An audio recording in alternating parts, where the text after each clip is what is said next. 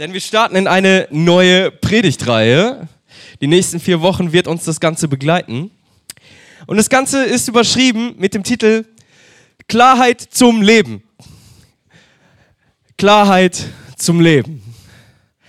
Und ganz ehrlich, heute Morgen, ach, ich sag's euch nicht. Das habe ich schon gesagt, ganz ehrlich, ne? Okay, ich sag's euch doch, jetzt muss ich es auch durchziehen. Okay, ähm, ich habe mich auf die Predigt lange vorbereitet. Einige, viele Stunden auf diese Predigt vorbereitet.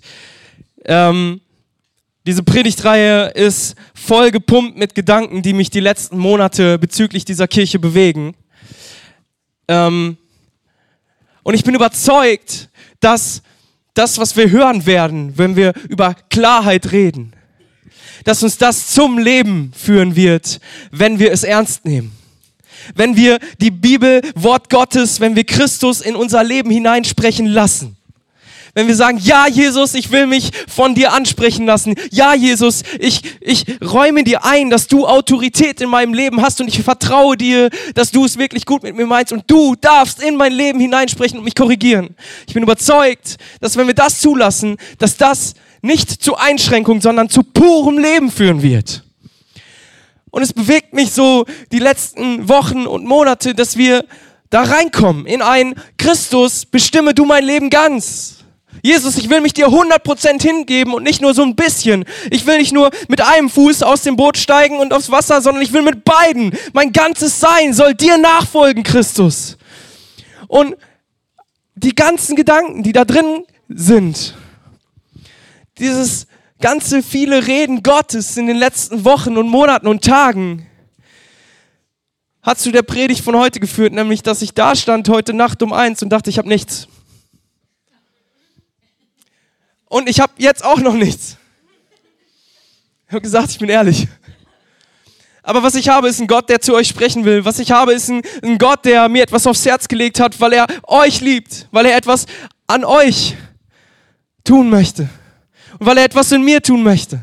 Und ich habe ein paar Verse mitgebracht, ich habe ein paar Gedanken mitgebracht und ich weiß noch nicht genau, in welche Richtung das Ganze gehen wird. Aber ich weiß, Gott wird reden, weil er euch liebt. Und ich weiß, Gott wird Dinge tun, weil er euch liebt. Gott ist so viel mehr und so viel besser, als wir uns das vorstellen können manchmal.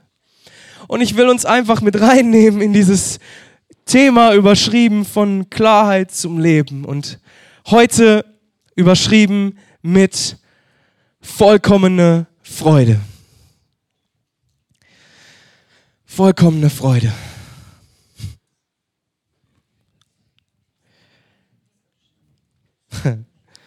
Erster spontaner Punkt. Psalm 34. Ich muss mal eben nachschlagen. Psalm 34. Könnt ihr mal öffnen. Haben wir nicht auf dem Screen, weil es ja spontan. Psalm 34. Also in diesem Sinne, bringt eure Bibeln mit. Ja?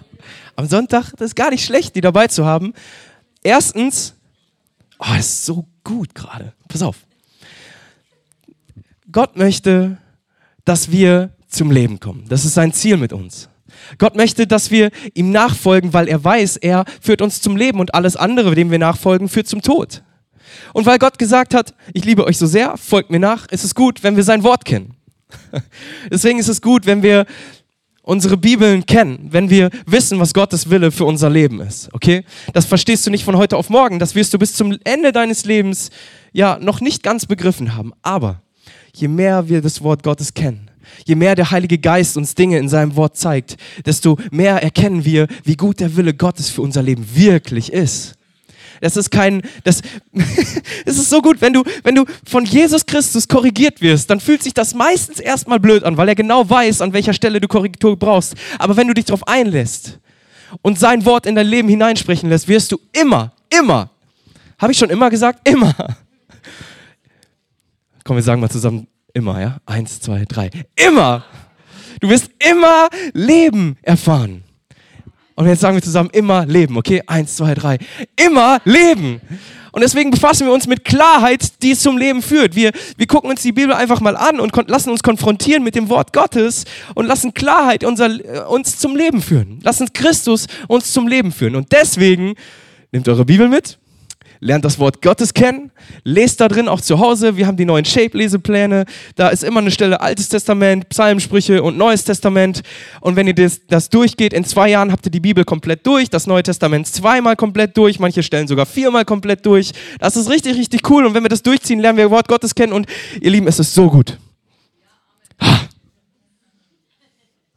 Zurück zum nicht vorhandenen Thema. Psalm 34. Pass auf. Ab Vers 12. Ihr jungen Leute, kommt und hört mir zu. Also, ihr jungen Leute, ne, kommt und hört ihm zu. Ich will euch sagen, was es heißt, in Ehrfurcht vor dem Herrn zu leben. Und vielleicht hast du erstmal das Gefühl, boah, in Ehrfurcht vor Gott, das engt mich ein. Nächster Vers. Wer von euch, die Frage habt ihr bestimmt alle, wer von euch will Freude am Leben haben? Wer hätte gern ein langes Leben, in dem es ihm gut geht? Kann ich mal die Hände sehen? Ja. Wer will Freude am Leben haben? Hände hoch. Wer will keine Freude am Leben haben? Hände hoch. Ja. Wer hätte gern ein langes Leben, in dem es ihm gut geht? Ha? So, Wort Gottes kam vor kurzem im Shape vor und beantwortet genau diese Frage. Wie geht denn das dann? Wenn das dein Wunsch ist, dann Drummer, Trommelwirbel. Wenn das dein Wunsch ist, dann erlaube deinem Mund keine boshaften Reden, verbiete deinen Lippen jedes betrügerische Wort. Ganz entspannt, ne? Wir sind in Kirche und wir sind ein Haufen Menschen. Wir sind ein Haufen Menschen, die einander immer wieder verletzen. Kurze Randnotiz, wenn du aus einer Kirche kommst und dort verletzt wurdest und deswegen zur Credo-Kirche gewechselt hast, du wirst auch hier verletzt werden. Es wird passieren. Die Illusion will ich dir nehmen. Es wird passieren. Für uns ist aber wichtig, als Kinder Gottes, und das sagt sein Wort so klar, dass wir uns von der Liebe Gottes bestimmen lassen.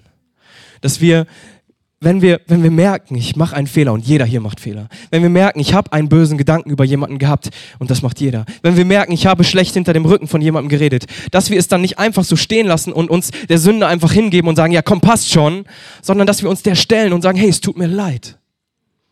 Dass wir uns von der Liebe Christi bestimmen lassen und sagen, ey, es tut mir leid, dass ich schlecht über dich geredet habe. Vielleicht wusstest du nicht mal, dass ich schlecht über dich geredet habe, aber ich will einfach, dass wir wieder miteinander im Rein sind. Lass deinem wo ist es? Erlaube es deinem Mund keine boshaften Reden. Verbiete deinen Lippen jedes betrügerische Wort.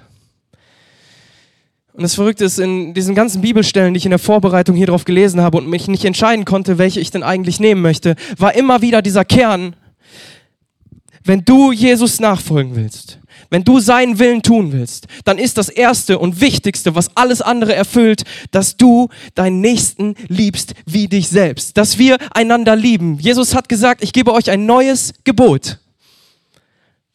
Liebt einander. Liebt einander so, wie ich euch geliebt habe. Und wenn wir dann solche Verse hier lesen, so, wer von euch will Freude am Leben haben? Wer hätte gern ein langes Leben, in dem es ihm gut geht? Und du erhoffst dir eine Antwort, wo es dich selbst nicht kostet, aber du von Jesus gesegnet wirst. Das wird nicht passieren. Es wird dich immer etwas kosten.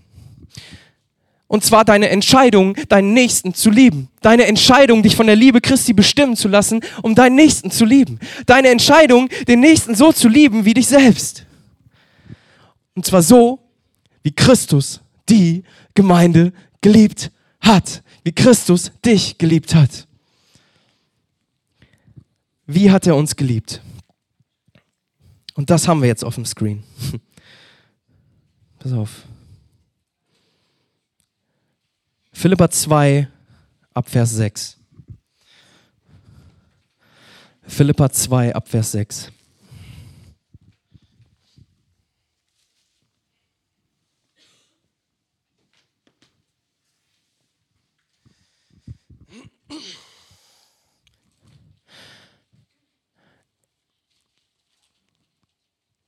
Ich mag dieses Geräusch von Bibelblättern. Okay. Galater, Epheser, Philippa, Kolosser. Neues Testament. Also, Philippa 2 ab Vers 6. Er, der Gott in allem gleich war und auf einer Stufe mit ihm stand, nutzte seine Macht nicht zu seinem eigenen Vorteil aus. Allein davon können wir schon so viel lernen.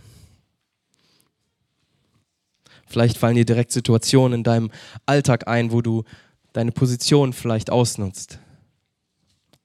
Jesus hat es nicht getan. Im Gegenteil, Vers 7. Er verzichtete auf alle, alle seine Vorrechte und stellte sich auf dieselbe Stufe wie ein Diener. Gott wird Diener. Du kannst das Wort auch übersetzen mit Sklave. Gott wird Sklave. Er wurde einer von uns, ein Mensch wie andere Menschen. Gott wurde Mensch. Und da ist mir so auf dem Herzen, dass das was mit uns macht. Wenn wir merken, das macht nichts mehr mit uns, wenn wir hören, dass Gott Mensch wurde.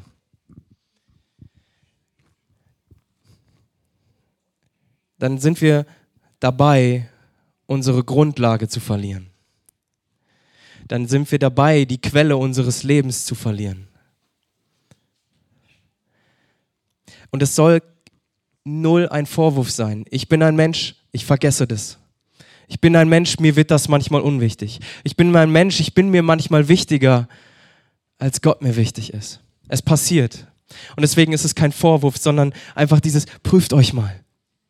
Macht es noch etwas mit euch, dass, dass Gott für dich Mensch wurde. Dass er zu einem wie du wurdest.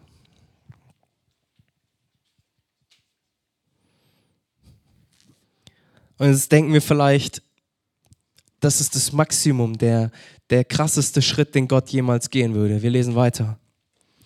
Aber er erniedrigte sich noch mehr noch mehr. Er erniedrigte sich noch mehr. Hier steht nicht, er wurde noch mehr erniedrigt, sondern er aktiv. Er erniedrigte sich noch mehr. Es war seine Entscheidung, sich noch mehr zu erniedrigen. Gott entscheidet sich dafür, nicht nur auf Augenhöhe mit dir zu kommen, sondern sich hinzuknien vor dir und zu dienen. Er dient dir. Gott dient dir, weil er dich liebt. Er erniedrigte sich noch mehr. Im Gehorsam gegenüber Gott nahm er sogar den Tod auf sich. Er starb am Kreuz wie ein Verbrecher. Im Gehorsam gegenüber Gott. Deshalb hat Gott ihn auch so unendlich, unvergleichlich hoch erhöht und hat ihm als Ehrentitel den Namen gegeben, der bedeutender ist als jeder andere Name. Und weil Jesus diesen Namen trägt, werden sich einmal alle vor ihm auf die Knie werfen, alle, die im Himmel, auf der Erde und unter der Erde sind. Alle werden anerkennen, dass Jesus Christus der Herr ist und werden damit Gott, dem Vater, die Ehre geben. So hat Gott uns geliebt. Wenn wir, wenn wir hören, dass wir einander so lieben sollen, wie Christus uns geliebt hat, dann ist das der Weg dass wir uns erniedrigen vor dem anderen, dass wir dem anderen dienen und dass wir bereit sind, wirklich Schritte der Demut zu gehen vor dem anderen, dass wir bereit sind, uns vor ihm zu demütigen. Wenn ich sage, Matze, es tut mir leid, dass ich schlecht über dich gedacht habe, ohne dass du es mitgekriegt hast. Matze, es tut mir leid, dass ich vor jemand anderes schlecht über dich geredet habe. Dann erniedrige ich mich selbst und es kostet mich meinen Stolz, aber es führt zu Leben und Freude in der Beziehung. Wenn, wenn wir sagen, Jesus, ich folge dir nach, dann kostet uns das was. Aber nichts von dem, was es uns kostet, würde uns auch nur irgendwie zum Leben führen, sondern alles, was es uns kostet, führt zum Leben. Weil er derjenige ist, der will, dass wir auf diesem schmalen Weg zum Leben gehen.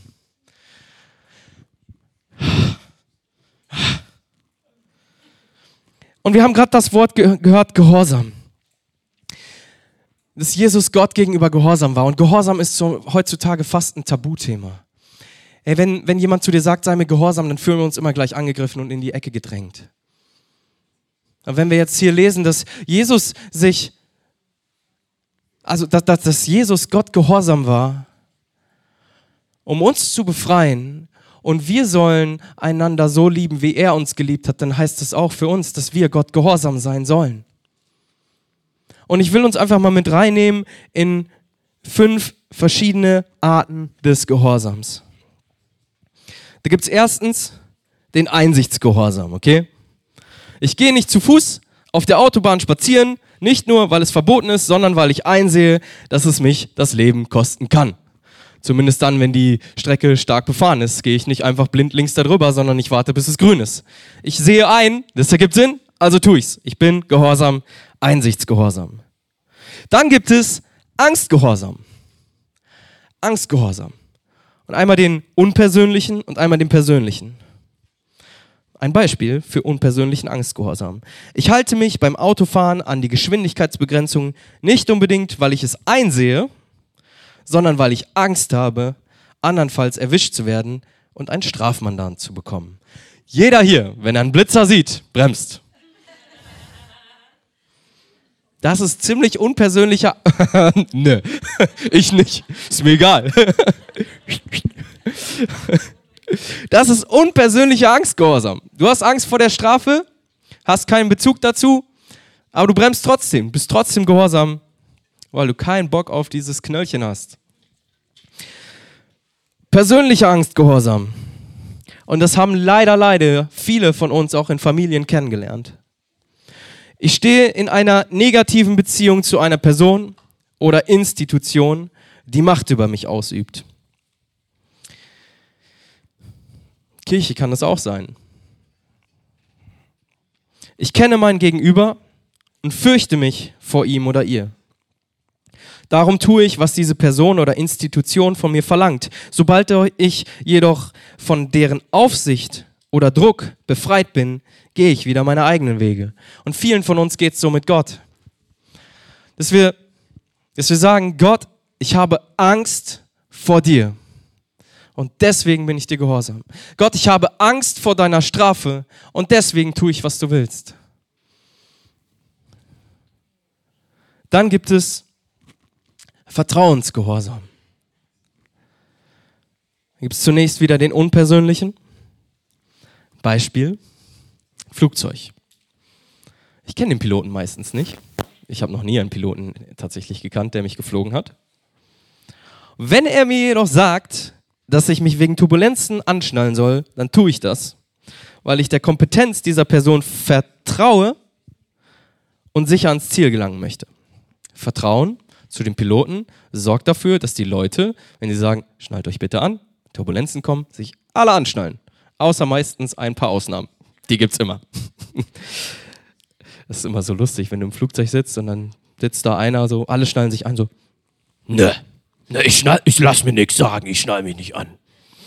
Ganz interessante Beobachtung. Spielt auch ein bisschen in unsere Beziehung zu Gott manchmal mit rein, aber wir machen schnell weiter, bevor es zu persönlich wird. Ähm, Vertrauensgehorsam persönlich. Ich tue, was mir die Person sagt, weil ich sie kenne und ihr vertraue.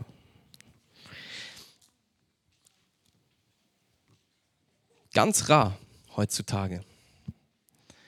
Aber ihr merkt vielleicht jetzt schon, das ist die Art von Gehorsam, die Jesus sich für uns wünscht. Und wenn, wenn du bei dieser Aussage das Gefühl hast, okay, ich verstehe, ich muss Gott so gehorchen, dann bist du wahrscheinlich noch eher bei diesem Angstgehorsam unterwegs, wenn dieser Anspruch auf Vertrauensgehorsam plötzlich Druck in dir ausübt. Und ich glaube, dass Gott dich da immer mehr in eine Freiheit hineinführen möchte, dass du wegkommst von Angst vor Gott hin zu Vertrauen zu Gott. Wenn das gerade bei dir so ist, dann gib Gott einfach Raum und Zeit dafür, das in dir wachsen zu lassen, dass du Vertrauen zu ihm haben kannst. Ich lese weiter. Ich tue das, was mir die Person sagt, weil ich sie kenne und ihr vertraue. Ich habe bereits viele positive Erfahrungen mit ihr gemacht. Ich, ich stehe in einer engen, persönlichen, positiven Beziehung zu ihr. Ich richte mich nach den Weisungen dieser Person, auch wenn sie nicht präsent ist. Würdest du, wenn Gott eine Woche Urlaub machen würde, immer noch nach seinem Willen leben? Würdest du dir von Gott immer noch sagen lassen, hey, Gott, ich weiß, dass du dir für mich wünschst, dass ich in einer gesunden Beziehung zu meinem Partner lebe.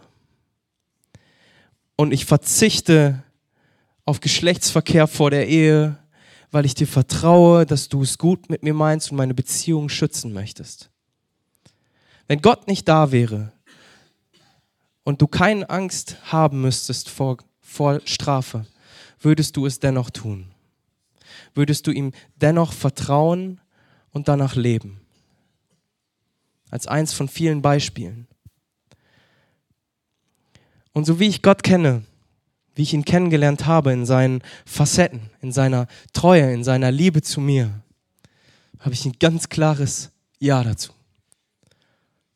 Weil seine Intention für mich nicht Kontrolle ist, sondern Leben. Weil ich weiß, dass ich einen Gott habe, der mich liebt und weil, weil ich wissen darf, alles, was er für mich will, auch wenn es mir nicht passt, ja, die Klarheit Gottes, sie führt zum Leben. Immer. Haben wir schon mal immer zusammen gesagt? Ja, ne? Wir machen es nochmal. Eins, zwei, drei. Immer. Immer. Leben. Yes. Come on.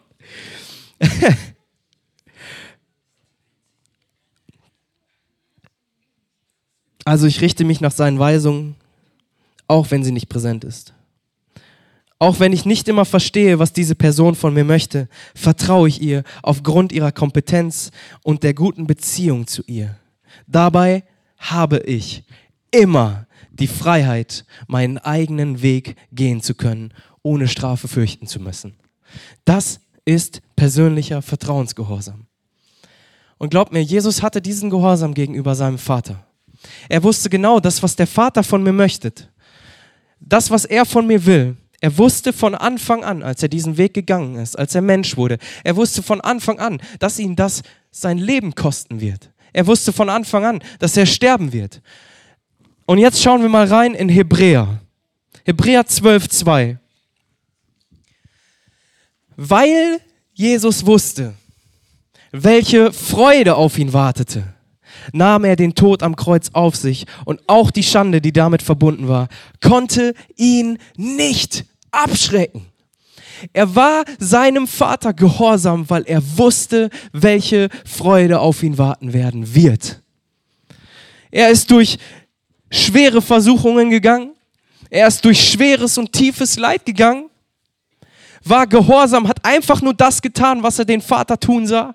Ist ihm einfach treu gewesen, hat ihm gehorcht im Vertrauen und dem Wissen, dass am Ende vollkommene Freude auf ihn warten wird.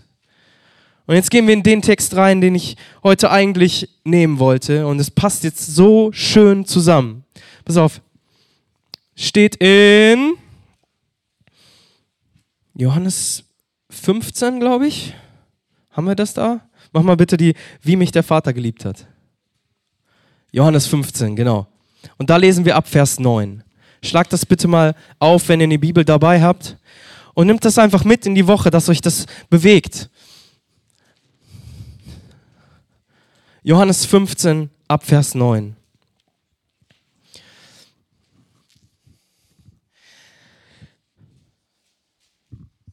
Jesus, ich bete, dass du jetzt einfach sprichst dass du dein Wort tief in unsere Herzen hineinfallen lässt und das Vertrauen zu dir wächst. Und das Gehorsam kein Druck mehr ist, sondern Freiheit bedeutet, weil wir erkennen, wie gut du bist. Weil wir dir vertrauen. Ich bete, dass dieses Wort, dein Wort, jetzt unsere Herzen aufschließt und uns in deine Freiheit hineinführt. Dass wir erkennen, warum du das von uns möchtest. Dass wir erkennen, warum es gut ist, wenn wir dir gehorsam sind. Dass wir erkennen, warum es gut ist, wenn wir dir vertrauen und deinen Willen schlicht und ergreifend tun. Danke, Jesus. Also, ab Vers 9. Wie mich der Vater geliebt hat, so habe ich euch geliebt. Bleibt in meiner Liebe. Kurz davor hat Jesus das Gleichnis mit dem ähm, Weinstock erzählt. Ich bin der Weinstock, ihr seid die Reben, bleibt in mir. So dieses in Christus bleiben, um Leben zu bekommen. Der Weinstock versorgt die Reben und füllt sie mit Leben und Frucht und Geschmack, okay? Bleibt in meiner Liebe. Wenn ihr meine Gebote haltet, werdet ihr in meiner Liebe bleiben, so wie ich immer die Gebote meines Vaters gehalten habe und in seiner Liebe bleibe. Und jetzt kommt der Grund. Warum möchte Jesus das von uns? Was ist das Ziel dahinter? Welches Ziel hat er für uns im Blick? Ah, ist so gut. Ich sage euch das, damit meine Freude euch erfüllt und eure Freude vollkommen ist. Weißt du, Gott fordert nicht Gehorsam, damit er irgendwelche Sklaven hat, die tun, was er will und er seine Macht demonstrieren kann. Er braucht keine Marionetten. Gott ist ein Gott, wenn er sagt, tu dies, dann tut er das, weil er will, dass seine Freude uns erfüllt und unsere Freude vollkommen ist. Wenn du also Freude in deinem Leben haben willst, dann sei Gott gehorsam.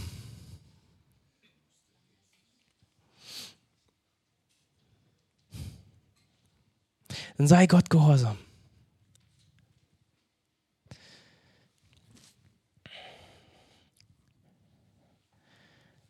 Jeder von uns scheitert daran. Immer wieder. Fast jeden Tag scheitere ich am Gehorsam Gott gegenüber. Matze, komm. Räum mal schnell die Socken weg, damit Maggie sich freut. Nee. Och, ich lieg doch noch im Bett. Kleines Beispiel. Aber ihr versteht, was ich meine. Die Frage, die Frage ist, willst du aufgrund deines Scheiterns Gott gegenüber resignieren oder willst du leben und stehst neu auf? Es gibt keine Verurteilung mehr für die, die glauben. Wenn du scheiterst, dann kommt ganz schnell der Feind und sagt, siehst du, du bist nicht gut genug, du hast es nicht geschafft. Du solltest besser deinen Kopf einziehen und aufhören, Jesus nachzufolgen, denn du kannst es nicht und du bist nicht würdig. Das ist nicht die Stimme Gottes. Das ist die Stimme des Teufels, der dich dann in Resignation führt, damit du dein Leben ganz wegwirfst. Jesus sagt, das, was du getan hast, ist schlimm. Das, was du getan hast, verdient Strafe. Das, was du getan hast, verdient sogar den Tod. Aber ich, aber ich, aber, aber ich liebe dich so sehr, dass ich die Strafe auf mich nehme, damit du Leben hast. Wie viel mehr will ich dann erst recht gehorsam sein und es beim nächsten Mal nochmal versuchen?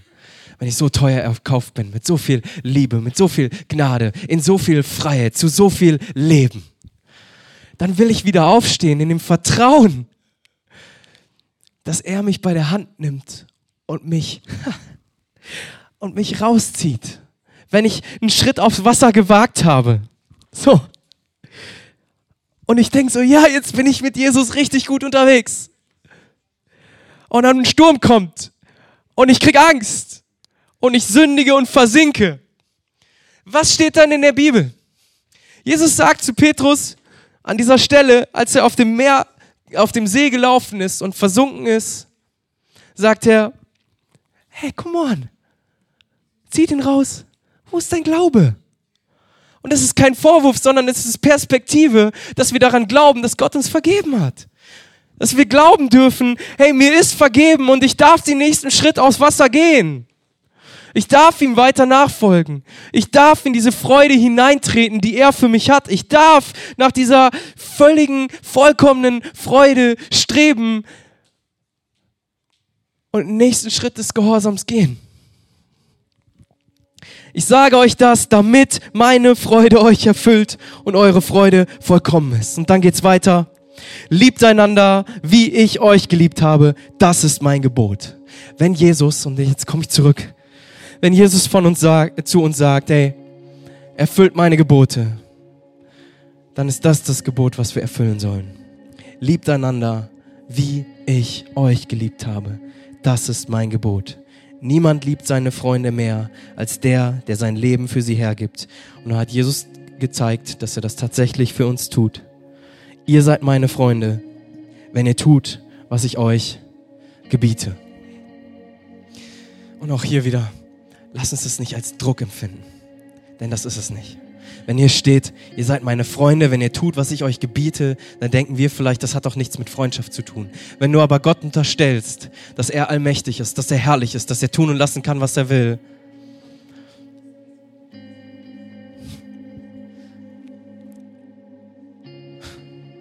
dann ist es eine richtig geniale Perspektive. Wenn er sagt, alles, was ich von euch fordere, führt euch zu neuem Leben dann empfinde ich es nicht mehr als einen Druck, sondern dann sage ich, Jesus, ich will dir gehorsam sein, weil ich dir vertraue. Ich will dir gehorsam sein, weil ich dir vertraue, dass du mich zu vollkommener Freude führst. Und hier sehen wir, wie einfach so eine Klarheit, so ein klares Wort Gottes, dass wir ihm gehorsam sein sollen, wenn wir es aus dem Licht des Evangeliums verstehen dass Christus für meine Schuld gestorben ist, weil er mich so sehr liebt. Hier verstehen wir, dass die Klarheit zu neuem Leben führt. Hier verstehen wir die Intention Gottes, dass er vollkommene Freude für uns hat. Und ich will dich einfach einladen heute Morgen, dass du Gott neu dein Gehorsam zusprichst. Dass du sagst, ja Jesus, dieses, was für mich vielleicht lange wie so ein Tabuthema schien, ich will es dir neu hingeben und ich will dir neu vertrauen. Ich will dir glauben, dass alles, was du von mir möchtest, mich zum Leben führt. Und glaub mir, das tut es. Glaub mir, das tut es. Sachen, die wir jetzt noch nicht verstehen. Egal, ich vertraue dir. Ich raff es nicht, warum ich dieses und jedes nicht tun soll. Egal, ich vertraue dir, weil, weil du mich so sehr liebst. Egal, was es ist, ich vertraue dir. Du weißt vielleicht nicht, wie du manche Rechnungen nicht, nicht bezahlen sollst, äh, nicht bezahlen kannst und fängst an, Steuern zu hinterziehen. Tu das nicht. Sei Gott treu und erkenne und erlebe, wie er dir treu ist und für deine Finanzen sorgt. Ich habe eben das Beispiel Sex vor der Ehe genannt. Ey, das ist so ein Fight, es ist so ein Kampf, dagegen anzukämpfen. Ich kenne das sehr gut. Aber Gottes Segen ist so großartig wenn wir das tun. Es gibt so viele Beispiele. Wenn dein Chef mies zu dir ist, behandle ihn gut. Aber ich habe doch das Recht darauf. Behandle ihn gut. Jesus sagt, lieb deine Feinde. Und du wirst erleben, wie das zu vollkommener Freude führt, weil du aus Bitterkeit rauskommst zu einem, ich bete für dich und der Segen Gottes soll über dein Leben kommen. Und wer weiß, ob er vielleicht irgendwann die Liebe Gottes erlebt und sich verändert wenn wir Gott in jedem Schritt unseres Lebens vertrauen und nachfolgen und das tun, was er von uns möchte, ja, wenn wir tun, was er uns gebietet, um es nochmal klarer auszudrücken, dann führt das zu Leben und vollkommener Freude. Das ist das Herz Gottes für dich. Und ich will uns einfach dahin bringen, dass wir daran glauben und dass wir es vertrauen, dass Gott das wirklich tun kann. Und wenn, wenn dir das schwerfällt, wenn du nicht weißt, ob du das glauben kannst oder nicht, will ich dich einfach einladen. Setz heute einen Termin in deinem Kalender, drei Monate von hier. Und zieh es drei Monate durch und schau dann zurück, was Gott in den drei Monaten getan hat. Einfach mal ausprobieren. Stell Gott auf die Probe. Bist du wirklich treu? Probier es drei Monate aus. Ich wünsche mir, dass wir eine Kirche sind, die dafür bekannt sind, dass wir Gott vertrauen ich wünsche mir, dass wir eine Kirche sind, die dafür bekannt sind, dass wir Gott gehorsam sind, dass wir seinen Willen in die Tat umsetzen und das tun, was er von uns möchte. Und was ist das Erste? Nicht, dass wir dieses oder jenes tun, sondern dass wir einander lieben. Und so lass uns Gott einfach vertrauen, lass uns ihm glauben, lass uns ihn lieben, lass uns einander lieben, lass uns treu sein und vertrauen, dass alles, was er von uns möchte, gut für uns ist. Jesus sagt, ich sage euch das, damit meine Freude euch erfüllt und eure Freude vollkommen ist. Gott zeigt dir, du kannst mir vertrauen. Deshalb tu, was ich dir sage. Im Vertrauen, befreit von Angst, was passiert, wenn du es tust.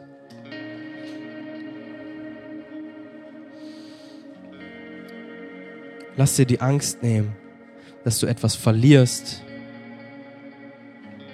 denn ich habe dir bereits alles geschenkt. Und sag dir, wenn ich etwas von dir einfordere, dann nicht, um dir etwas zu nehmen, sondern um dich zu segnen, zu beschenken, dich zu gebrauchen, damit du das vollkommene Leben hast, damit du die vollkommene Freude hast.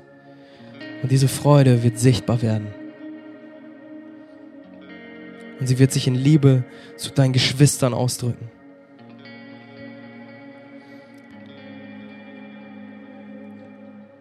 Ich will dich einladen, dass du Gott einfach jetzt in einem Gebet zwischen ihm und dir einfach nochmal zusprichst, dass du ihm gehorsam sein möchtest. Ich gebe uns einfach zwei, drei Minuten. Und wenn du willst, mach das fest. Ich kann dir versprechen, das Ergebnis ist Freude und Leben.